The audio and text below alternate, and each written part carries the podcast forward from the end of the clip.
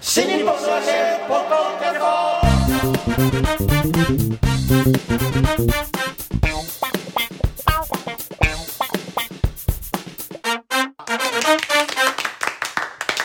はいどうも皆様こんにちは新日本の揚げポッドキャストの時間がやってまいりました霊霊者丸子痛い痛いやめろうんやろういけいけ や久々だからいけやろうやっちゃえやっちゃえで新日本のわけポッドキャストの時間がやってまいりま した霊霊者丸子でございますやっちゃえってやめろこの野郎はい今日はこれないんですかこれ広瀬広瀬和夫プロデュースこちらも本日もっと死にぽのもっと死にぽもっと死にぽのわげという落語 会をえー、地帯和町ホールでねやったりやらなかったり、え ー全国で被災者募集したり知ってなかったりしてますけれどもその宣伝のためにやっておりますこのポッドキャストでございますがまずは私が霊霊者丸子そしては立川こしらです。いあのあのちゃんとしちょてっと多かったね。多いね。はい三遊亭満喫です我々のプロデューサーがこちらはい三遊亭満喫さんが大好きな広瀬和夫で すおーすごいね。メンバー紹介のこの自己紹介ってなかなかできないです。これは。本人が言わないんだもん編集長だからこそのね起点だと思いますよ。これは。幸い町ホールで今度あるのは6月29ですねそれってはい観客半分で売って半分だったと思いまするよ。ね半分ですねそれって当日までの間になんかガイドライン変わったらどうなるんだ変わったら売っていいんじゃないですか。ねうん。もう半分売るんですかもう半分もう半分 なんか複雑な感じが半分くださいもう半分。ごめんくださいなってえー、お化けが出てきて、ね、まマルコはもう半分やってくれると思うんですね。えこちょこっとまで言ったらえ。ちょっとえ爆笑もう爆笑もう半分はね当日やると思いますから。持ってねえよもう半分全部でもいいよ話変わってきちゃうじゃねえか 全部くれになるじゃんもうなくなっちゃ ったよ。お酒全部くれただただの欲張りなお前出るじゃねえかそんなもんメッセージも何普もない通じゃねえか普通全だ部ろくれっつって全部くれよ普通普通い一杯を半分ずつ飲みたいからもう半分って言うでしあょれねなんかそういうのは印象深いの話だもんねただの欲張りだね欲張り正規なんで一杯分の値段払って一杯もらうんだから正規なんだよそれは普通の人だよね要するにねでもだから今ね、チカチケット売るにあたってどういうふうに売るかっていうのはなかなかねうん。だってほらあの緊急事態宣言が延長になった時に延長になるまでそれ以前にいやうん緊急事態宣言前に売った回は100%入っててもよかったんですよね100%でよかったのいやでもそれも、えっといいですよって言ったのが、出て1日後とうんかそうそうそうだったんですよだから結局そこそうでキそうそうャンセルにしちゃったりとかってそうそういうのがあったりしたんでだから今タイムラグがねうん売るのものすごく難しいですよね、うんうん、でまあまあ緊急事態宣言中でもう切符を売ってしまったイベントに関しては東京都に一報を入れれば、えーやってもいいみたいな、うんなんかよくわかんないから、からとしてでしたねよくわかんない割には随分細かい話したね君、よくわかんないでそその割には寄せが「いややりますよ」って、うん生活に必要なもんですから社会の維持に必要なもんですからやりますよっつったらなんか指導が入っいやてだからあいれはや、ね言っちゃダメなんだ予よ想言っちゃダメあの、本当に小白さんが配信の「小白の集い」でも言ってて、うんね本当にいつも正しいこと言うなと思ったんだけど、うん僕も本当にもともと思っててそれも言ってたりしたんだけど、黙って寄せやってりゃいいのに誰も気にしてないのに、なんで大々的にやりますよっていうのあーがそしたらやるなって言われるに決まってるんだから、うんこっそりやってりゃあれやってたのって誰も行かないんだから第一そんな誰も行かないは言い過ぎですようち立川流だから見逃してもいいとこだったけど今のボールはねねだって行かないでしょ、いやいでやもそれ来てますよ来てますいやだか今ら寄せ再開してますけどいやだから、ね、いらっしゃってますよそうだから今はその再開してるけどその前緊急事態宣言入ってもねその時にこっそりやってればそこそこな感じでできてたそこそこな感じでやってますよって言うから「おっ!」っつってややってるっていう初日にどっと人が行ってこれはまずいってことになって止められたりするでしょいやあれは SNS の使い方を間間違え違っちゃったんだろうなと思って、なんでわざわざ言うのかあのその前の日の講座とかで、ね石定が出てきて発表するとかあるいは鳥の人が発表するとかで、そのオフラインにしておけば、僕は大丈夫だったと思うんですよ、オンラインにしちゃうと、だって他のエンターテインメントの人は、無観客って言われたからじゃあどうやって無観客で成り立たせようってみんな考えてるところ、やりまーすっていう人がいたら、 おいおいおいおいおいって周りから行かれちゃうからさそれは。だからあの小白師匠のその師匠にね、テレビで言われちゃうんですよ、うんまあ学校なんてなくてもなくてもいいものだからってでお前が言うなって話になねるんそうですすよるとね一之輔とね白山がねそうお前が言うなお前が言うなってね言うとそう寄せに出れねえくせに、ね、そういうことになっちゃうから黙ってやってればよかったまあまあそれはね面白いポイントがここですよっていう指摘ですからねそうそうそ志うらく師匠が言ってるっていうのは面白いことですよという指摘だからうんまあシャレなんだけど志らく師匠のはマジで取ってたからねなんか ねでもそれはやっぱり寄席が、うん寄席のこの石亭のうん社会人としてのスタンスと、うん落語家の社会人としてのスタンスがまた違うっていう意味もありますからね寄席は、うんそのや寄席をやってらっしゃるのは社会人じゃないですか普通の会社か、まあ、つまりいや芸人じゃないわけですからね、落語家はまた別になってるわけだかうら、ん寄席としたらもうその筋の通し方があるっていうことでもあるのかなとは思うんですけどねあーえ筋通すならやらないだよだから、そうこっそりやればよかっただそうまあまあだからなんかもっとあらゆる炎上じゃないんですけど、なんかやりますっていうのを SNS で発表したら、よかったみたいな、ネットニュースにもなってでそうあ寄せの言うことは正しいみたいにとか言い言うながら人がバーッとこうそう絶対行かないくせにえー逆炎上みたいな感じマルコちゃんん違うんですそれ、はいあのマルコちゃんが見てる SNS は、その寄せの好きな人がフォロワーだから、はいそういうものがたくさん目に入ってるだけで、はい俺が見てるのは、他のエンタメの人たちが、はいなんで寄せだけやってるんだよ、の攻撃だった、うんいやだからわわざわざ言うからそうとテレビであの、ね、感染症の専門家が、私は私も落語は好きですが、今はやらないでいただきたいと言われちゃう、ほんどんだけ好きなんだって思いながら嘘つけとか思うんだけど官房長官は寄席って言ってましたから無ね責って言ってたもんね 趣味落語嘘だろってそうそうだからその見てる視点が意外と違ったりするそうなんですか、そういう反対意見は目に入ってこなかったすっごいあったよ、いやもうなんかね調べた人がいて、ええ要請には、えっと、国からこれだけお金が入ってるにもかかわらず、国の言ってることに従わないとはなんだ、で落語協会とだ多分落語のことし何も知らなかった人だと思うけど、調べたんだよね、そのなん公益社団なんとかになってて、お金もらってるにもかかわらず現況がね国国がこうなったっていうのに、それに出るのはおかしいんじゃないかみたいな、み見てないなあんたたちはあんたたちはいつまでたっても井の中の蛙なんだよあれでもだから芸その中でピーチクパーチクやってないじゃねえかよそういう意見があるというのも知ってますよ知ってますよ、ええ、そういうだからそういう報道もありましたからね、んええ憶測ではありますけれども、ええ、その公益なのにっていうのでね、いやそういうの俺は結構見かけたかいら、や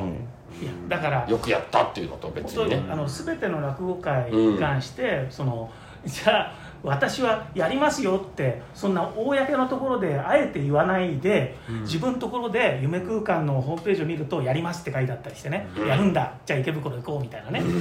芸術劇場行って、うん満喫5月の満喫は見れるんだとかね、うんゴシック体で書いてあったね、そうやります、うんやりますからっつってねバンって でもそれでいい 予定通りやりますそこは別に土屋社長がわざわざ SNS でね、社会に必要だから、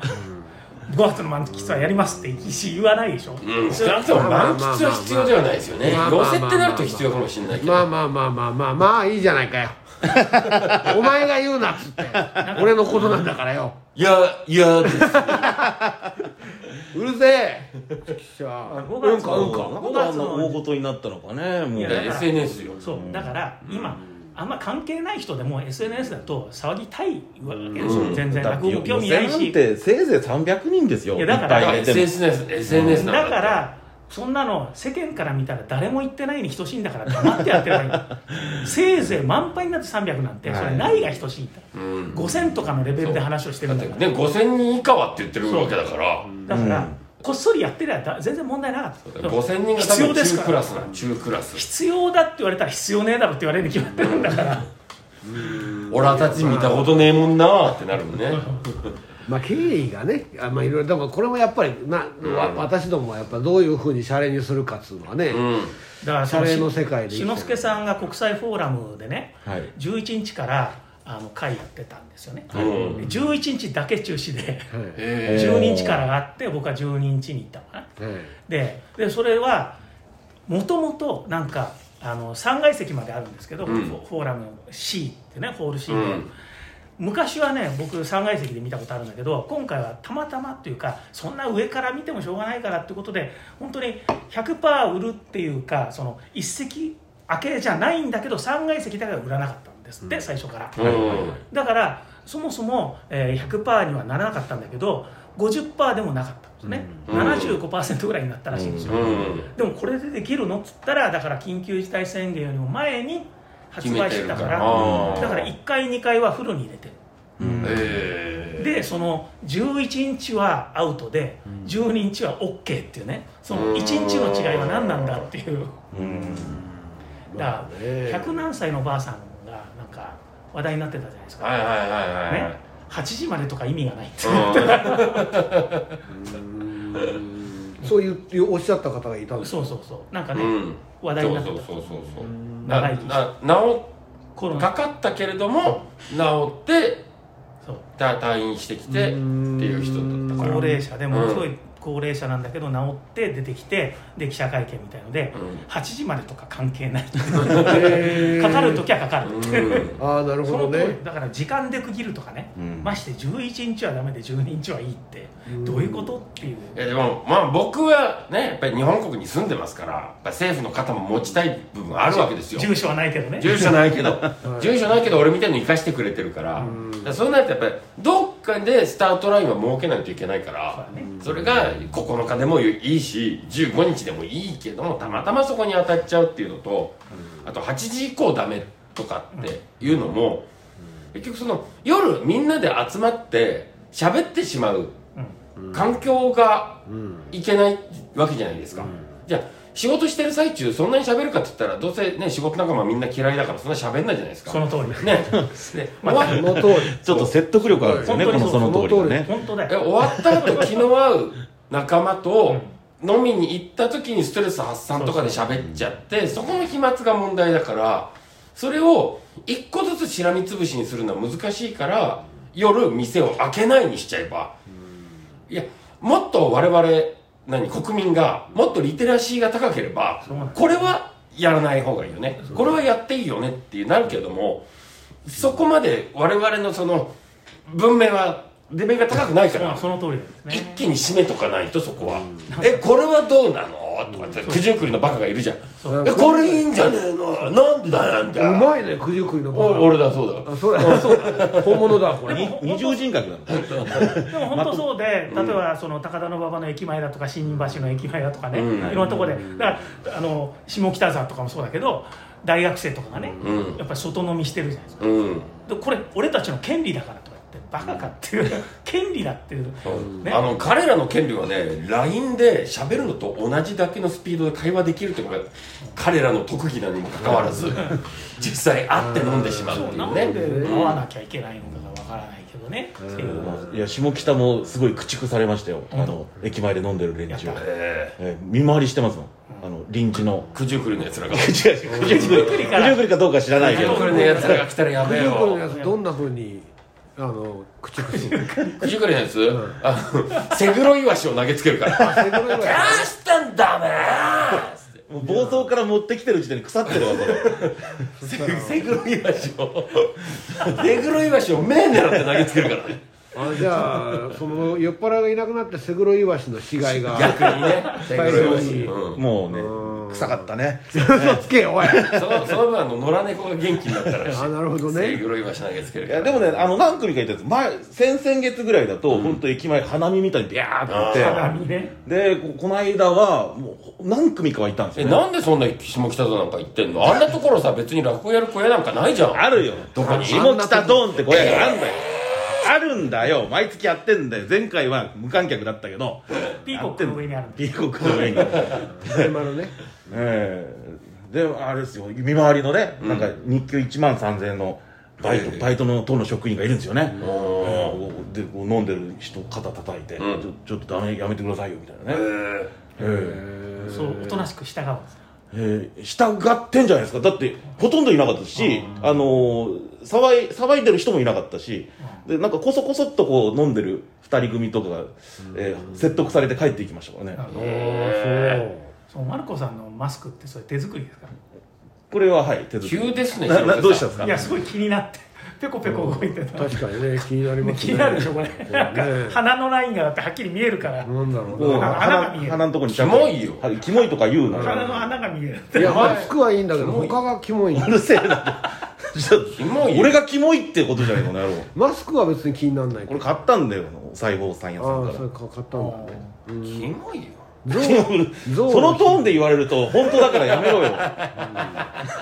トーンだよねトーンがね、うんで小白さんが今忙しく全国飛び回ってやってる落語会っていうのは基本的にだからまああの定員がどうのとかってそういう縛りはなくやってるわけですよね店員だって縛る必要ないですもん少ないからうん会場もまあそんなに広くないところでやってる広くないしだって家族単位よりも少ないですなるほどもんうんじゃあそれは密じゃないよねぜ100%密じゃないですよ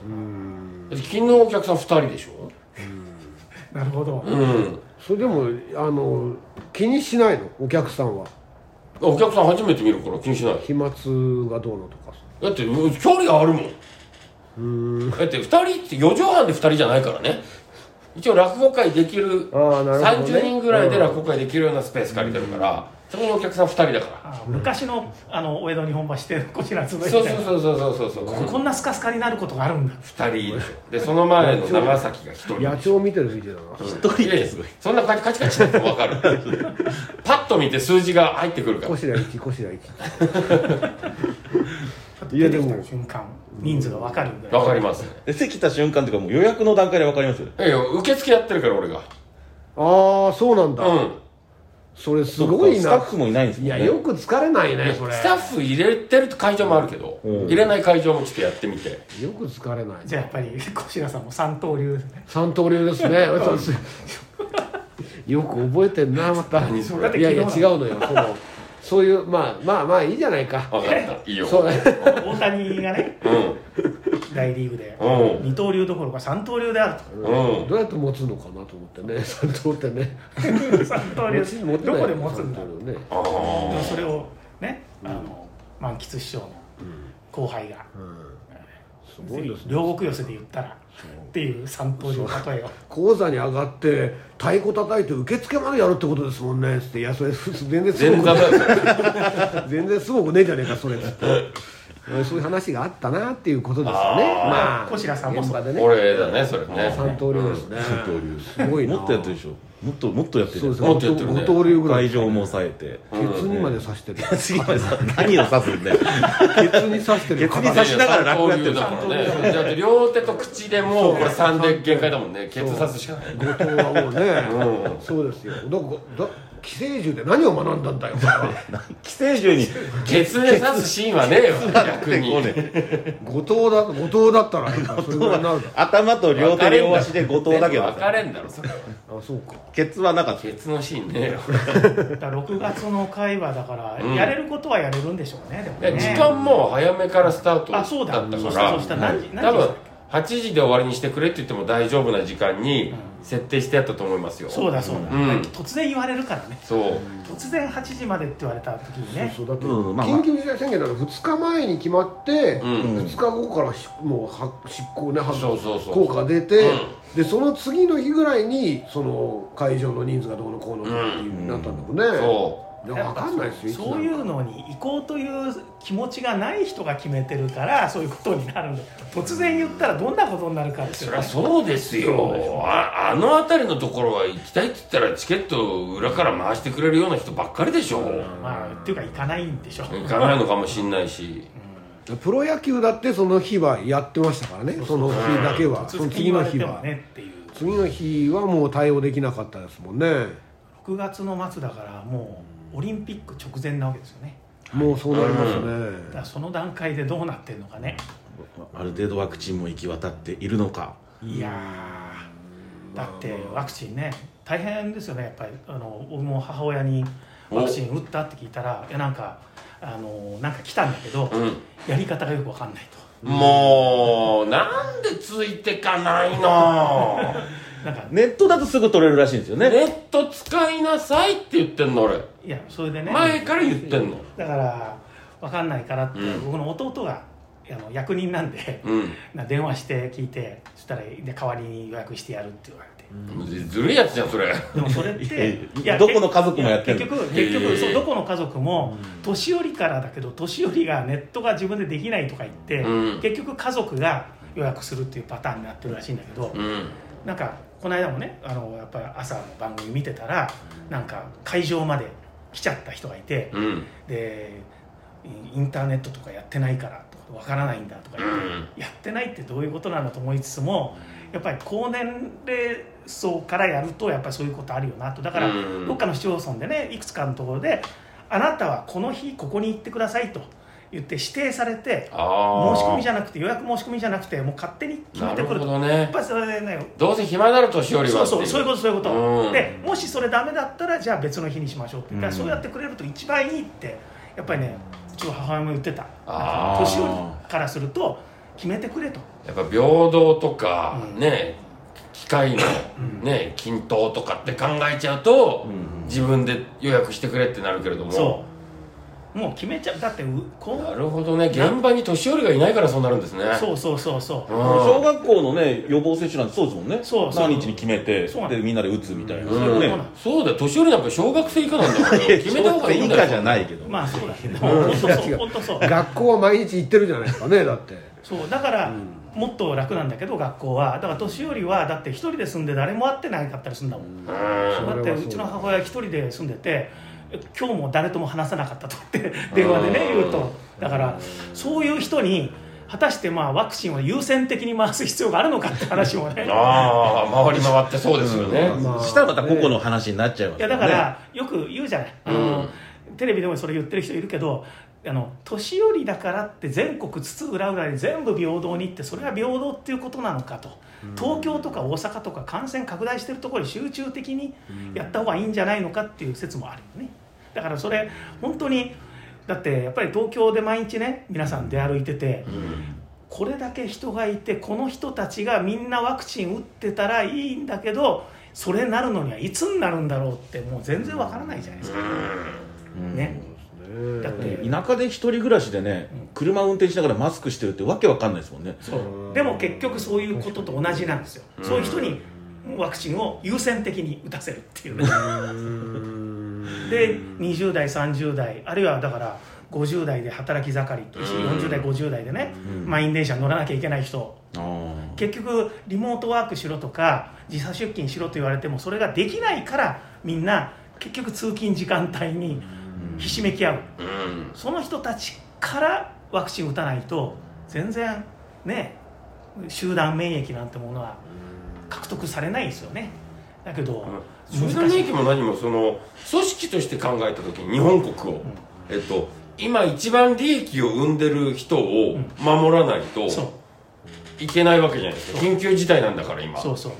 うね緊急事態なんだうんだとしたら今一番お金を稼げてる人から生き残らしていかないといけないのがやっぱりねあの年寄りの方が票を持ってるからそこにそこに対してこう親切にしとかないといけないっていうそういうことなん一です票よは一票ですかうらんね、だから我々我々若者が今までその政治に無関心だった結果が今このワクチンの遅れを招いてしまってる全く私たちが今反省しなければならないここなんですそうだ立候補するの立候補して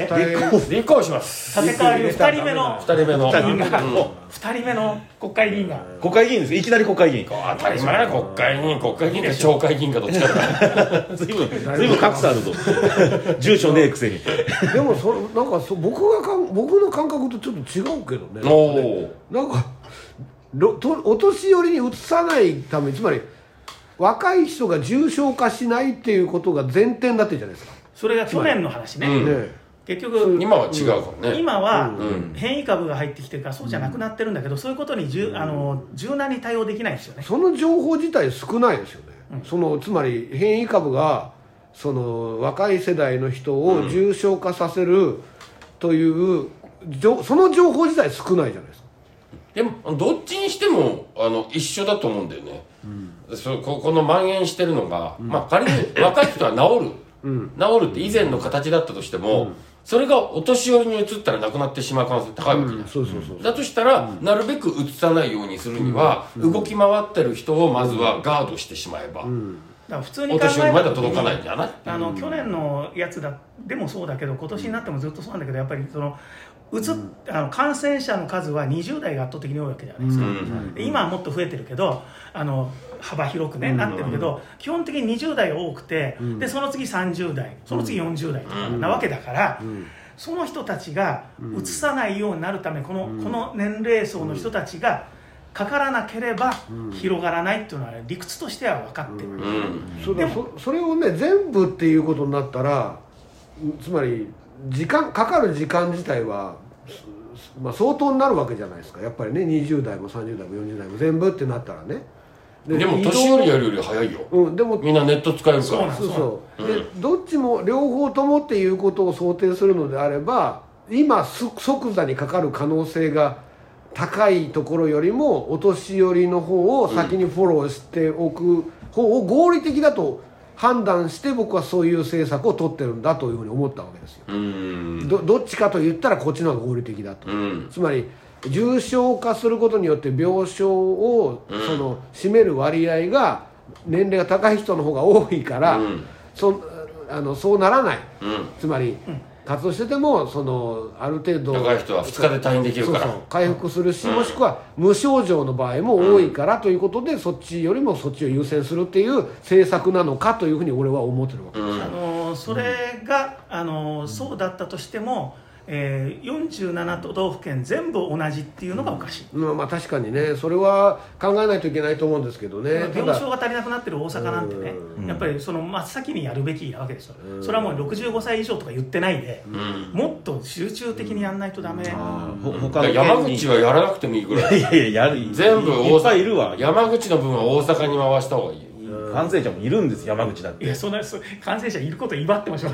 いない方がいいんだけど、だからそうそうそうでもやっぱり東京とかに比べるとちょっと緩いですけどね、んあのお年寄りも落語が来てくれましたかあらとねね、だからその僕はその海外の人にインタビューするじゃないですか、うんいろんな海外の人は一様に言うのは、なんで日本は自分とこでワクチン作れないのと、うんで日本は技術大国なのに、うんそれみんな言う外国人う、おかしいでしょっていうの、なんでって言われると、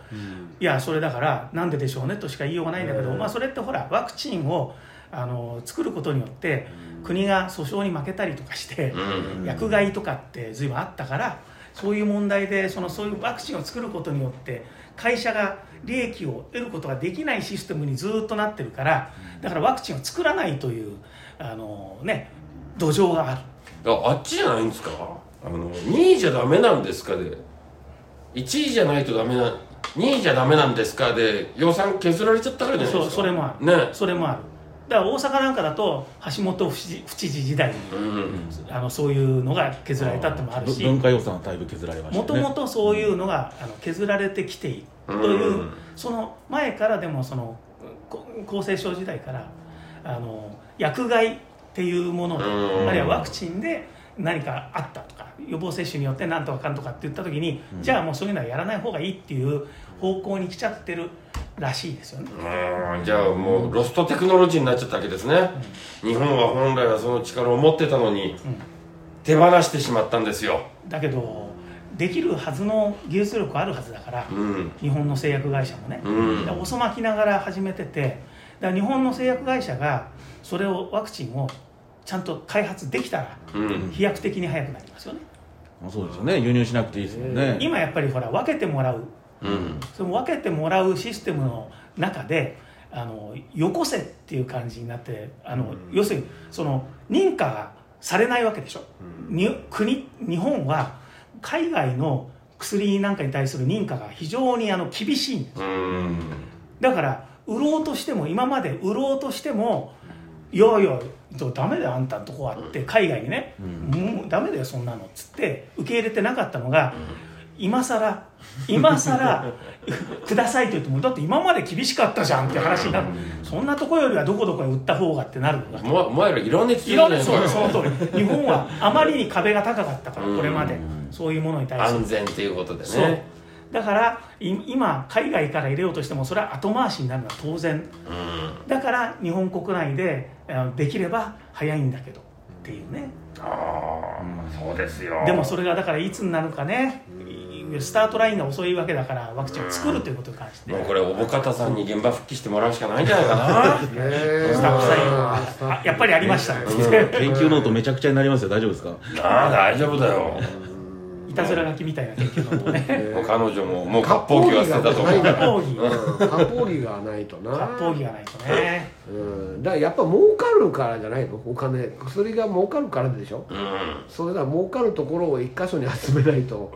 そういだかけならいんじゃないですか今まではワクチンの開、発をしようとしてもそういうことにお金を使っても儲からないから、うんやっぱグローバルスタンダードの、えー、と商人商人としてはあの世界中で誰が儲かるかっていうことになっちゃうじゃないですか薬ってやっぱそうなっちゃいますよね、特にこんだけね重要な薬になると、うんそしたらやっぱり事情がなんとなくね なんか察しられないですか、なんかね誰かが儲かるためには誰かがそういうこと譲らなきゃいけなくなっちゃうじゃないですかうんでそれはなんかなんかうっすらそんな気はするよねなんかまあだってあヨーロッパでは薬送ったよみたいな、ねありましたよね それで日本でその冷蔵庫がそうそうあったじゃないですかそうよくわかんない状況ですけどねで消費しなきゃいけないのは6月いっぱいまでとかって言われたりとかしてて、その消費しなきゃいけない、か海外のその感染してる人の数と日本の感染してる人の数を比べた時に日本はそんなに緊急性を感じられないのかもしれないまあ、海外から見た時ね、うんそれは日本俺がアメリカだとしたらいやもっとこっち大変だからさヨーロッパは送ったって言ってんだようん、だから俺俺が、十分にねうん、俺がアメリカだったとしたら、いやこっちの方が大変なんだから、それはこっちにやるわ日本はまだ平気じゃんよで、こっち渡すで落ち着いてきて、今同じぐらいの数字なんだとしたらそれはこっち優先しなくちゃいけないと思ってそうだそれはやっぱ開発する場所がアメリカと想定してるからでしょ日本も開発するっていうのは、だって開発については技術レベル的に別にできないことじゃないっていうことはさいやどうなんだろうできないんじゃないのだからそれをもしそのだって想定する10年前に閉まってしまった研究所とかだったからさ、もう開けられないじゃんうんまあまあそれはだから研究自体だって昨日ニュースでやってたけどね、あの DNA の中テレビにのさ話だよいいよ DNA の中にさ、そのある一箇所、そのコロナをうん重篤化させる可能性、だから重篤化させる、えー遺伝子形態みたいなのがあると、んそれなんかニュースで見ましたけど、見つけたねうんうんそれ一箇所ですけどね、うんそれはあのその遺伝子がこういう形だとその重篤化する可能性があるっていうだから血液の検査で分かる可能性が可能性が出てきたっていううんそれそんなのさだってあの何万っていう DNA をさ、一個一個検索す、まあ、つ調べてそれはしそういうシステムを組織を作ってやったからそうなったんですけど、うんそうできるじゃん別にさ、予算は組んであるんでしょうけどもねもちろんね、うんそれにそのいろいろ予算が足りないから研究できないとかっていうそういう問題もたくさんあるとは思うんだけど、うんあの力を集中することができないのかと言ったらも本と当もにそとうだかって言もったとらもと難しいだから、その日本では研究できないからって海外に行く研究者が多いわけですよね、うんそれは予算がもらえないから、うんで民間だったらやるのかって言ったら民間だとあの利益になる研究しかしないから、そこでワクチンは利益にならないからやってなかったっていうこと利益にならないというのが信じられるかって言ったら分かんないですけどねだって世界中にお客さんいるものなわけでしょワクチンっていうのはそうだよ世界中で今流行ってるその感染病とかがどれだけあるかってもうこきとょじゃ去ん年からは商売になるのは分かってるんだけどこうねこう今からや,、コロナに関してはねろうとした時にスタートラインが遅れてるから、これもそれまでそういうけ専門の研究をしてきた人が少なければ、慌てて専門家になろうってもできないんですからね。それはそのどういうで実験をし繰り返すっていうとだから1年ぐらいやっぱり必要なわけじゃないですか結果を出すためにで去年去年流行り始めた段階から始めてないとだから中国がもうワクチンがねだいぶ早くからできてて、うんだから台湾にも分けてあげるのあげないのって話あげるとか言ってたっていうけどだから中国は真っ先に研究を始めてたわけでしょ、まあ、そのなぜ真っ先に始めたかは別としてでそれがそのスタートラインになる段階でもともとそういうことを研究するっていう研究所があったっていうことじゃないですかいやあ国は。の日本がすごい綺麗なんですよ、僕あの海外行く時にいっぱい予防注射打ってから行くんですよ、狂犬病だったり A 型だったりね C 型だったりっていうのを打ってから行かないと危険ですって言うから打ってるんですよ確かにねだからその国ではそのための予防するいろんなものが研究されてるんだけど日本ではもうないからだから研究しなくていいわけじゃないですか